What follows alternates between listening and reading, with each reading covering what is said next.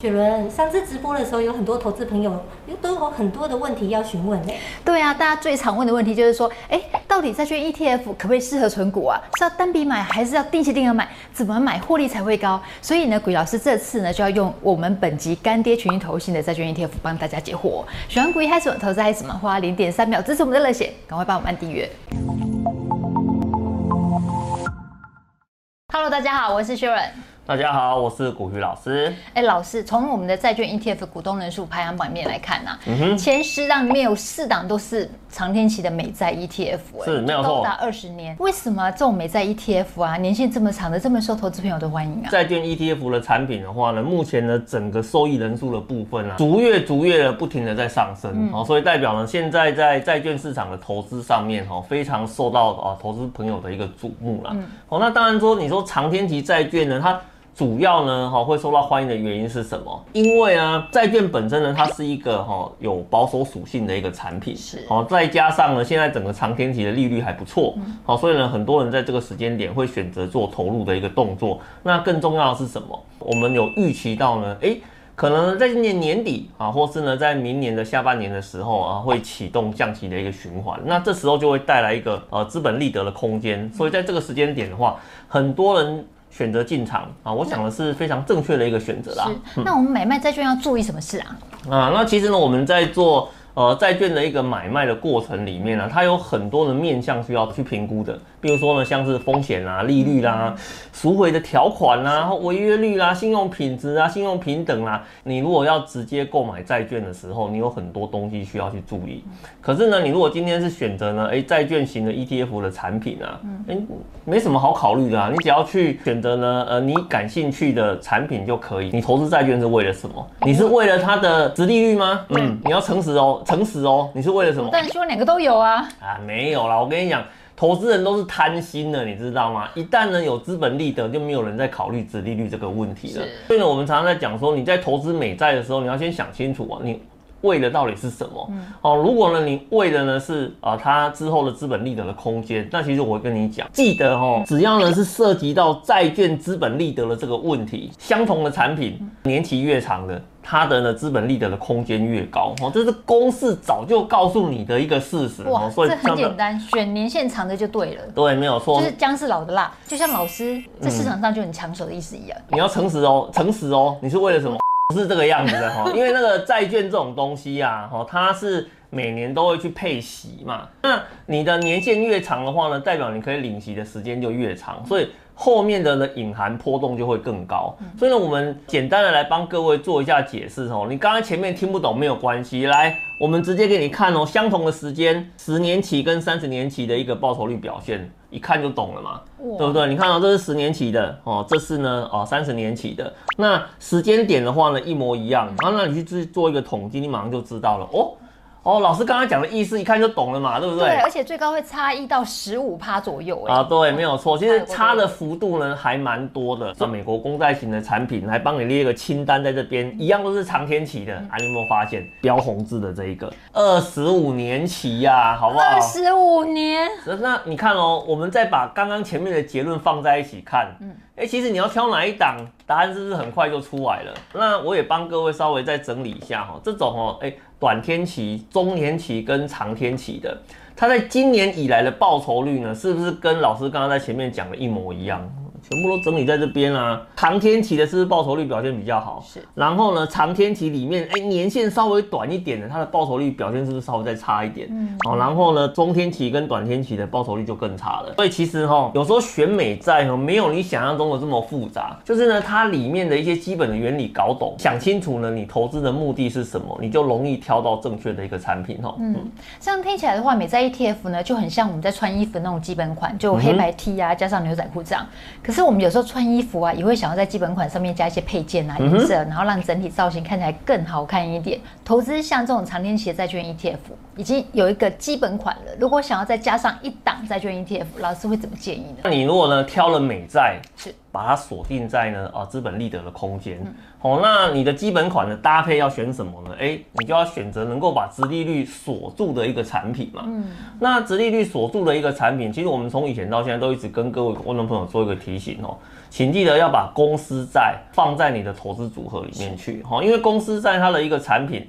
它的值利率呢，会比公债来的再更高一点，而且呢，在整个时间拉了更长来看的话啊，其实呢，哎，公司债的累计报酬率的表现也不错。所以你看了我们这边一样哦，帮各位整理哦，到目前为止呢，各种产业债啦、公司债的它的一个报酬率的表现啊，其实有没有哦？表现最好的就在这边，群益的啊零零七二二 B 这一档哦，它的绩效呢排在最前面啊，是非常值得。观众朋友来做一个考虑啦，为什么它绩效那么好？因为它是产业型的一个产品。哦、嗯，那产业型的一个产品的话呢，它就是说，哎，我一样都是公司债啊。那公司债本身它是各种产业都混在一起。可是呢，我如果希望我的殖利率更好，我希望呢我的报酬率更高的话呢，那你就必须要从产业里面再去做一些分选。以这一档来讲的话呢，哦，它投资的标的物是什么？电信债。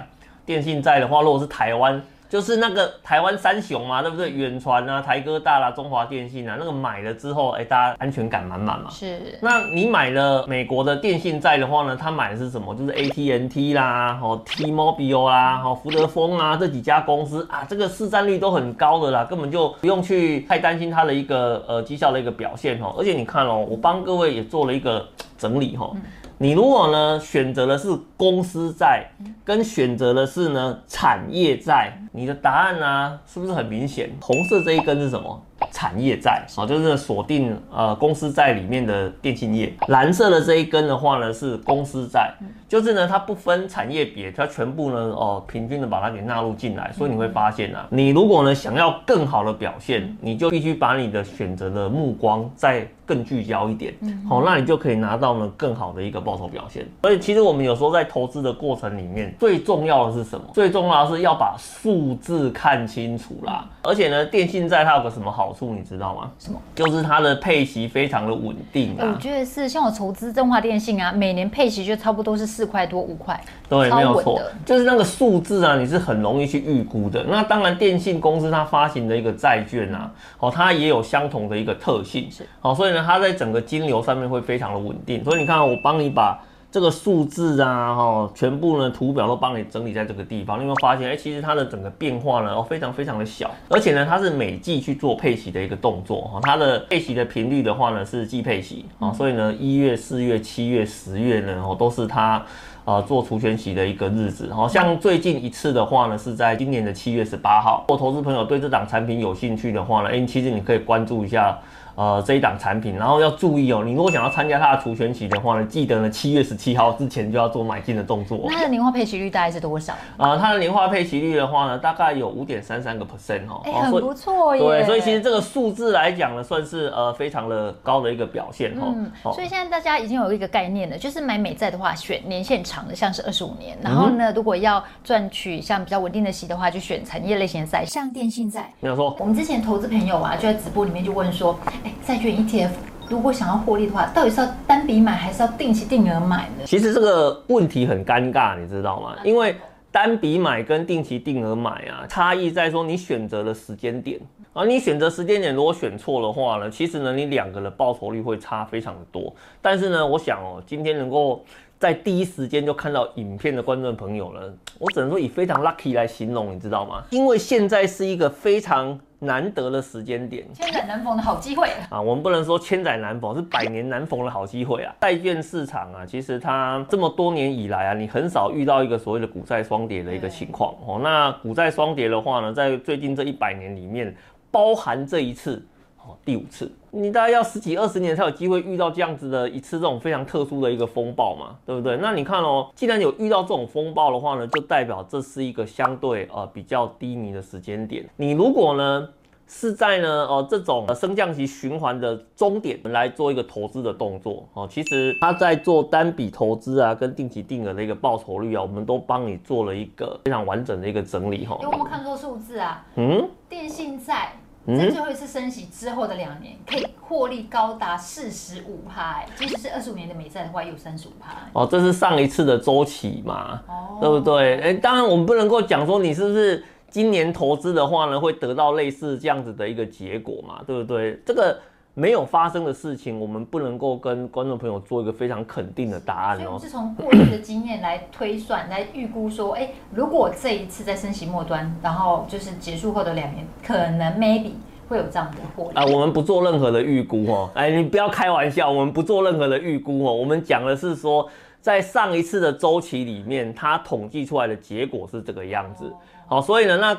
呃，观众朋友就可以来做一个参考哦，就是说，哎，上一次的周期一样呢，是在这种哎升息循环快要结束的时间点，哦，你来做进场的投资，哦，你做不管做单笔或是做定期定额的一个投资，哦，你大概可以累积到的一个报酬率的表现，去年是长这个样子，那至于今年呢，会不会长这个样子？哦，哎，不知道，哦，这个要看实际的一个结果，而且呢，不要忘记一件事情啊。两年你要抱得住才行啊！我们这次呢，就是有提到两档，一个是零零七二二 B，一个是零零七六四 B。如果说想要用这两档债券 ETF，想办法能够挤压挤压挤出最大获利空间，可以怎么做？重点呢不是怎么挤。重点呢是你图有没有看懂，看懂图很重要。先帮各位做一个整理哈，黄色的这条线是什么？这是 FED 联准会的一个利率政策。然后呢，白色的这条线是什么？白色的这条线的话呢，哦是那个美债产品的一个殖利率表现。好，那其实你会去看到一个现象，就是呢，你有没有发现它的殖利率的表现呢？它的升降的一个频率，基本上呢就会跟联准会的政策呢，哦是。相同的一个方向性，那既然你都知道它的方向性相同的时候，那我就问你一件事情：当我的联准会它的升息呢已经来到末期的时候，之前就告诉你了嘛，来到末期之后会先走平，之后的话呢啊就会做降息的循环，利率下降就代表了你的呃价格是是上涨的，所以你看哦，哎，所以停止升息走平降息后，它的价格呢就会往上涨。那我问你哦，现在这个时间点。啊，请问一下，它的升息循环快结束了没？你知我知，大家都知道升息循环快要结束了嘛，对不对？那在呢是升息的末端，接下来呢准备要走平，然后呢啊半年或是一年之后的话呢会开始出现降息，所以呢你真正期待的降息空间是在这个地方，但是呢你的布局不能够等到降息出现了才来布局啊，对不对？因为里面早就已经有一堆人买好等着你了嘛，好，所以呢我们今天如果要做投资的话，一样哦，你确定？现在已经是在升息循环的末期，然后呢，呃，时间拉长啊，一年甚至两年之后的话呢，就开始会出现降息的循环。那其实你应该要呃提早呢来做呃布局的一个动作啦。而且呢，我帮各位呢在做最后一个总结的提醒哦，上一次的升息循环啊快要结束的时候，它的一个统计资料就是长成这个样子哈。不管你是做电信债的投资啊，或者是说你做美债的一个投资，好，你能够呢在这个降息的循环开始前的半年、一年来做一个投资的话呢，哎，其实你之后都可以获得一个还不错的一个报酬率表现。好，所以呢，我们把数字的部分整理在这边，提供给各位来做一个参考哈。嗯，明白。所以重点真的还是要支撑下去才有办法能够获得最大的那个获利。嗯哼，没有错，没有错，很多人都是撑不到的啦。我跟你讲，虽然现在很多。人在市场里面对于美债啊，感觉上哎、欸、很有信心，但是呢，我跟你讲，只要呢它再多下跌一点啊，那个信心就不见了。